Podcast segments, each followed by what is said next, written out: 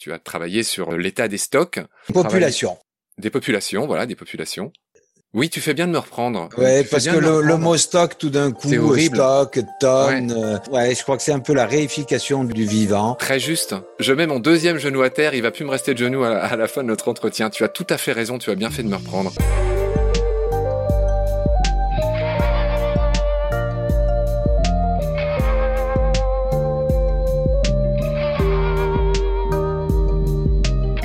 François Sarano est l'ancien conseiller scientifique du commandant Cousteau.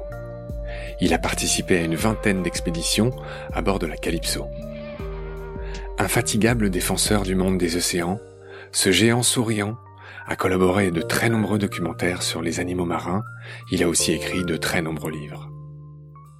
François est régulièrement l'invité des plateaux de télé et des studios radio, où il vient distiller sa passion et ses connaissances du monde du silence. Une expression célèbre et poétique, mais très loin de la réalité. Le monde marin est en effet très bruyant. En 2002, il fonde, avec sa femme Véronique, l'association Longitude 181. Un nom magnifique puisqu'il n'y a que 180 longitudes en tout sur le globe. Cette 181e longitude est donc, à nos consciences, en tout cas à la mienne, ce que la part des anges est au vin. Un espace d'action et de réflexion de concret et de poésie, de rencontres, de découvertes et de partage sur les océans. Depuis 2013, François Sarano étudie un clan de cachalots au large de l'île Maurice. Cette étude, en partenariat avec des labos de génétique, d'acoustique et d'éthologie, la science qui étudie le comportement des animaux, vise à mieux comprendre les liens sociaux de ces grands cétacés. J'ai donc appelé François, ce géant de l'océanographie, pour nous parler de ces colosses des océans, ses amis. Bonjour François. Bonjour Marc. Je suis ravi de t'avoir, tu es une légende. Tu viens de me dire à l'instant, juste avant que j'appuie sur le bouton enregistrement, euh, pas de piédestal, donc je vais essayer de, de le faire, mais je voudrais quand même dire l'admiration euh, que j'ai pour toi et la fierté que j'ai de t'avoir aujourd'hui au téléphone. Tu es un ami de beaucoup de gens, tout le monde te connaît, tu es un ami de... Moi je t'ai eu grâce à Pierre Molot, euh, qui est le monsieur Plancton que j'ai interviewé il y a quelques semaines voilà, dont je suis tombé en amitié avec Pierre, qui a eu la gentillesse de me brancher sur toi. Et toi-même, tout ça est très viral. Tu m'as gentiment branché sur euh, René Euzet, euh, qui lui euh, nous avait parlé du requin du Groenland. Toi, tu as fait énormément de choses dans ta vie, on va prendre le temps d'en parler. Et la raison pour laquelle je t'appelle aujourd'hui, c'est évidemment ces recherches que tu fais avec tes très grands amis, les cachalots, au large de l'île Maurice. On va en parler très longuement. La première chose que je voudrais faire, François, pardonne-moi de cette longue introduction, c'est te présenter. Tu as une vie énorme. À la base, tu es docteur en océanographie. Sur quel sujet tu as fait ta thèse de doctorat?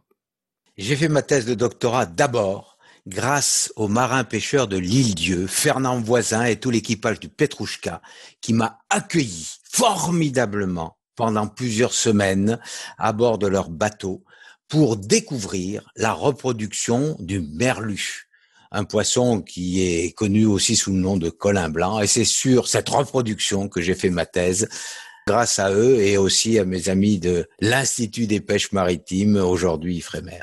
J'avais noté que tu avais commencé par t'intéresser au merlu, tu as écrit des articles sur le cycle ovarien du merlu, tu viens de le dire, et j'ai vu aussi que tu avais fait des recherches dans ta jeunesse, si j'ose dire, sur les radionucléides dans le coin de Mururoa, parce que euh, les plus jeunes ne le savent peut-être pas, mais Mururoa a été le théâtre d'essais nucléaires euh, français, et apparemment tu as consacré une partie de ta vie de chercheur à ça, je veux bien que tu en dises deux phrases, mais pas plus, c'est pas notre sujet d'aujourd'hui. Oh, je n'ai pas consacré ma vie. D'abord, je l'ai fait au sein de l'équipe Cousteau, grâce évidemment à Jacques-Yves Cousteau, avec mon ami Bertrand Charrier, avec toute l'équipe. Nous sommes allés effectivement euh, assister à un essai nucléaire souterrain et nous avons eu l'autorisation de faire des prélèvements de euh, radionucléides dans l'eau, dans l'air, euh, dès que l'essai euh, était terminé. Nous avons montré d'ailleurs qu'il y avait eu de l'iode radioactif qui avait été émis jusque dans l'atmosphère. Aujourd'hui, tout ça est, quelque chose qui m'a paru très important parce que nous avions pu exprimer tout ce que nous avions à dire sur cet essai. Alors, une des raisons pour lesquelles tu es très connu aujourd'hui, euh, c'est que tu as participé à pas moins de 20 expéditions de la Calypso avec Jacques-Yves Cousteau. Tout ça, c'est légendaire. Hein. Tu étais un des conseillers scientifiques de Cousteau. Tu étais chef d'expédition euh, de beaucoup d'entre elles. Je voudrais prendre le luxe de revenir sur certaines d'entre elles. Alors, est-ce que tu peux me faire le pitch de celle du Cap Horn, pour commencer? Le Cap Horn, passage du Cap Horn à la nage, et ça c'est quand même quelque chose d'extraordinaire. Et puis les tempêtes, bien sûr, quand on est arrivé au Falkland, et puis la délicieuse, les délicieuses nuits passées sur l'île Bochen au milieu de millions d'albatros et rockhopper penguins. Des Corfous. Des Gorfous sauteurs. Gorfous sauteurs, ouais, c'est ça. Corfou, j'ai confondu avec cette île grecque. Bref, je suis nul. Oui, et je rappelle aussi que les Falklands, c'est une île argentine qui s'appelle les Malouines. Il y a eu une guerre. Hein, yes. À cause de ça. Aujourd'hui, ça s'appelle les Falklands. C'est aujourd'hui un archipel anglais. Alors, quand tu es en Argentine, ça s'appelle Las Malvinas. Hein. C'est vraiment les Malouines. Hein. Les Argentins, ils seraient, ils seraient pas d'accord avec toi. D'accord, mais il se trouve qu'aujourd'hui, euh, Las Malvinas, après la guerre des Malouines, est, est devenu les sont les îles Falklands. Bon, on est rentré dans un terrain très géopolitique qui, sort de, en tout cas, de mes compétences. D'autant que nous avons plongé euh, juste après la, la, guerre et il y avait encore euh, beaucoup de gravité euh, lorsque nous plongions. Oui, c'est vrai. C'était en quelle année? C'était en 85, 86. Ah oui. Ah oui, c'était juste après la guerre, ouais. Juste après, il y a beaucoup de gravité parce que nous plongions non loin de ces épaves du Belgrano et du Sheffield, hein, où des milliers de marins sont morts dans une guerre absurde. Absolument. Mais c'est très intéressant, mais c'est pas le sujet d'aujourd'hui. Autre pitch, euh, autre expert, Haïti. Haïti, première expédition pour moi, à la fois la découverte de la plongée et surtout qui avait beaucoup plus important que la plongée, que les hommes, nous les hommes, étions liés au monde, à la terre, et qu'il fallait pour être bien vivre dans un environnement sain. Les causes de la misère en Haïti sont en partie des causes environnementales. Cuba Cuba, la découverte euh, d'une île euh, protégée, au moins dans son milieu marin, exceptionnellement bien protégée et gérée. La rencontre avec euh, Fidel Castro, un grand monsieur. Je crois que deux épisodes ou trois, ça sera pas assez avec toi. Décidément, là, tu vraiment Cuba, Fidel Castro, tu, tu fais rêver là. Mais j'enchaîne. Les marquises. Les marquises, c'est pour moi des eaux magnifiquement sombres, impétueuses, des dauphins péponocéphales, des requins à foison partout lorsque nous plongeons, il y en avait, et puis ces îles hautes, puissantes, et puis euh, mon ami Frédéric Labouras, qui est parti depuis. On salue sa mémoire. Nouvelle-Zélande Pouf, Nouvelle-Zélande, la préparation avec mon épouse Véronique, euh, six mois sur place. Euh, je crois qu'on a plongé là-bas plus qu'aucun Néo-Zélandais n'a pu le faire depuis euh, les Kermadec tout au nord, la fosse des Tonga Kermadec jusqu'aux îles Auckland dans les 50e hurlants. On a découvert le poisson éléphant, première fois au monde on a filmé le poisson éléphant, les argonautes. On a découvert une source hydrothermale qui aujourd'hui porte le nom de Calypso Vents au large de l'île White, du volcan White. Papouasie? Papouasie-Nouvelle-Guinée, bah, c'est la rencontre euh, Alcyone Calypso, Jean-Michel et J. J, c'est Jacques-Yves Cousteau. J, c'est Jacques-Yves Cousteau. C'est les plongées sur les épaves euh, de Rabaul, tragédie euh, de la Seconde Guerre mondiale, les épaves des Japonais que les Américains ont coulé. Puis euh, les gens, j'ai peu été à terre. Hein. Dans le Sépic, c'était surtout l'autre euh, équipe, celle d'Alcyone, qui est allée sur le, grand fleuve Sépic. Nous, c'était là aussi la découverte euh, d'endroits peu pêchés, vierges, d'une extrême richesse. Je voulais ajouter que sur la Papouasie, moi, il y a un poisson que j'ai, j'y suis pas allé, hein, j'ai pas plongé en Papouasie, mais il y en a un que, qui est sur ma liste que je veux voir avant de mourir, qui s'appelle le Wobegong. Le Wobegong ou requin carpette, c'est un requin plat qu'on pourrait prendre pour une raie, qui se camoufle si bien qu'on peut passer dessus sans le voir, mais lui vous a vu. Et lorsqu'un poisson passe au-dessus, c'est fini, il l'a attrapé et dévoré. Ensuite, il y a eu le Danube. Le Danube, oula, longue, longue expédition, euh, trois années, pour faire une étude globale de la répartition de l'eau entre tous les pays riverains du Danube, juste après euh, la tombée du rideau de fer, dans des pays qui s'ouvraient et qui veut, et les gens venaient à notre rencontre, toucher les voitures avec les écussons et nous faisaient dédicacer le livre mythique de Jacques-Yves Cousteau, Le Monde du Silence.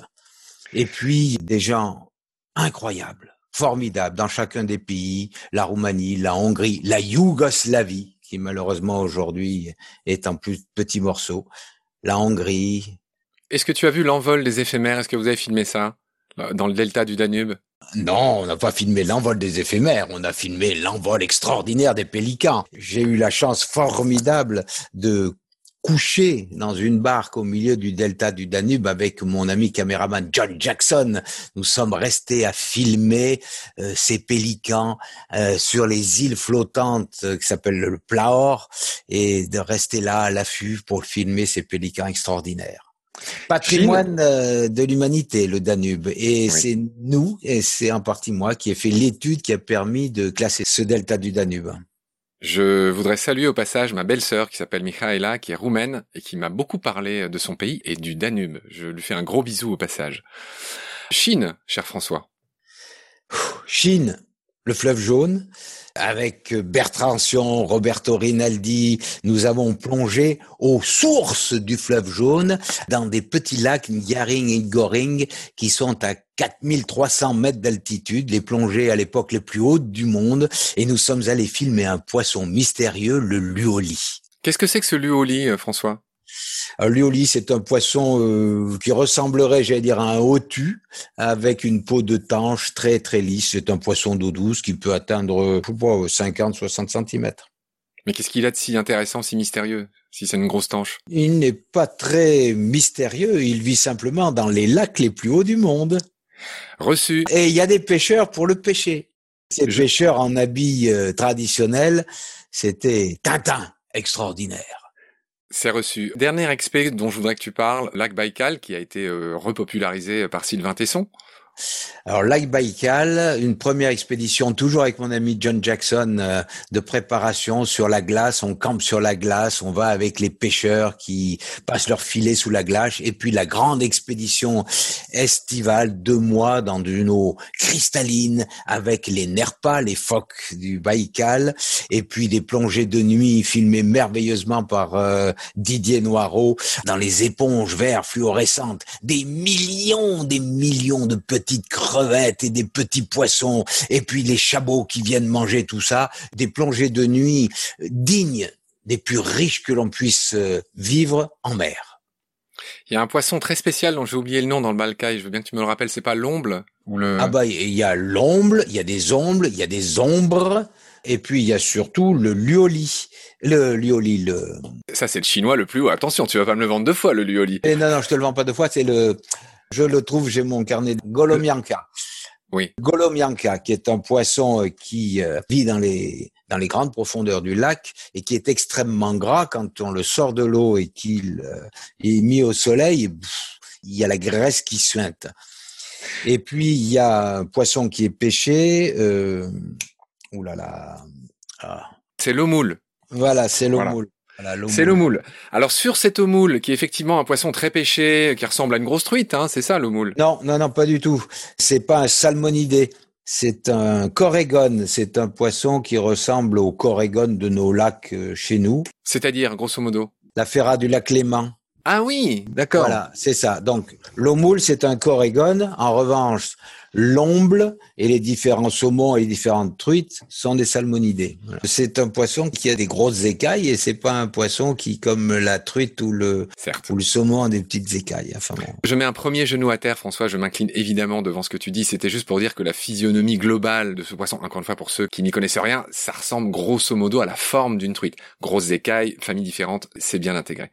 Mais j'enchaîne. Tu as euh, beaucoup bossé dans ta vie euh, sur la question des ressources halieutiques, qui est un mot un peu euh, scientifique, juste pour dire euh, la pêche en fait. Tu as travaillé sur l'état des stocks. Population. Des populations, voilà, des populations. Oui, tu fais bien de me reprendre. Ouais, parce que le, mot stock, tout d'un coup, stock, tonne, euh, ouais. je crois que c'est un peu la réification du vivant. Très juste. Je mets mon deuxième genou à terre, il va plus me rester de genou à, la fin de notre entretien. Tu as tout à fait raison, tu as bien fait de me reprendre. Donc tu as bossé avec le WWF à l'époque, qui n'était pas dirigé comme aujourd'hui par euh, Isabelle Autissier, hein, l'ancienne navigatrice. Donc voilà, donc euh, tu, tu sais de quoi tu parles. Tu as beaucoup bossé avec un certain Laurent Debat, qui est de, un de ceux que j'ai appelé les mousquetaires, dont j'ai eu le 06 via notre ami commun Pierre Molot. Et Laurent Debat, que je salue aussi et qu'on interviewera un jour et qui est très là-dedans, lui. Son truc, c'est la pêche durable. Tu veux dire un mot sur Laurent? Ah bah euh, d'abord euh, Laurent c'est un ami qu'avec Véronique mon épouse on a rencontré à Kerguelen en 1980 la première fois. Dis-moi juste ce qu'il fait en deux phrases.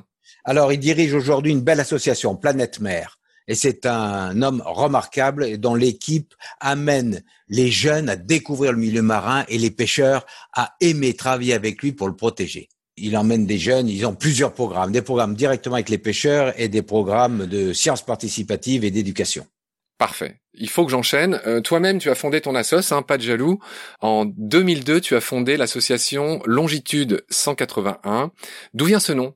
Et surtout, qu'est-ce que tu fais? Nous voulions euh, proposer aux gens de partager leur expérience riche des voyageurs avec les autres. Et donc, il fallait que le nom rappelle les voyages, les longitudes.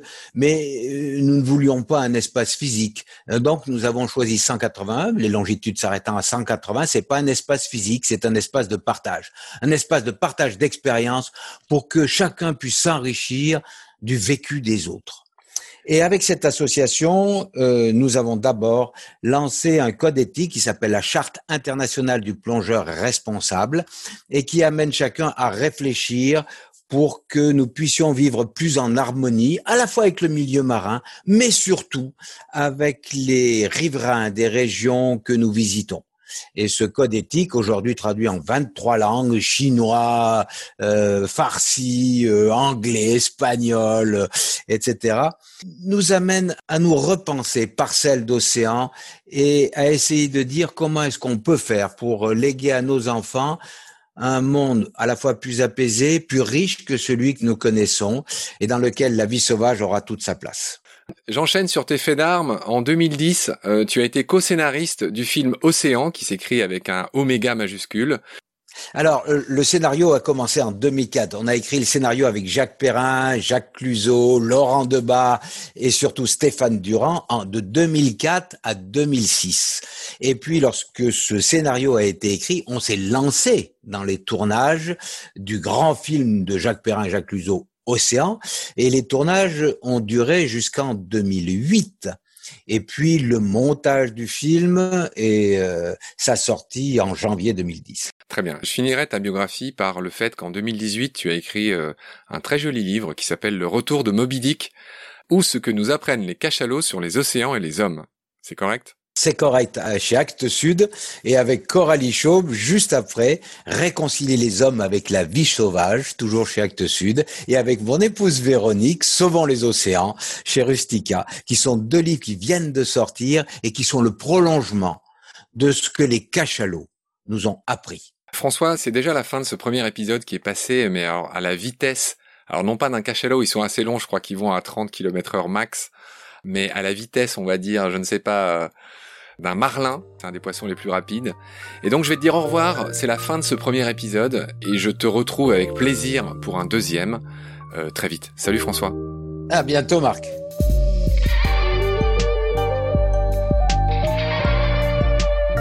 C'est la fin de cet épisode. Merci de l'avoir suivi. Baleine sous gravillon a la chance d'avoir un premier partenaire, Verven, une entreprise de génie écologique qui partage nos valeurs celle du respect du vivant.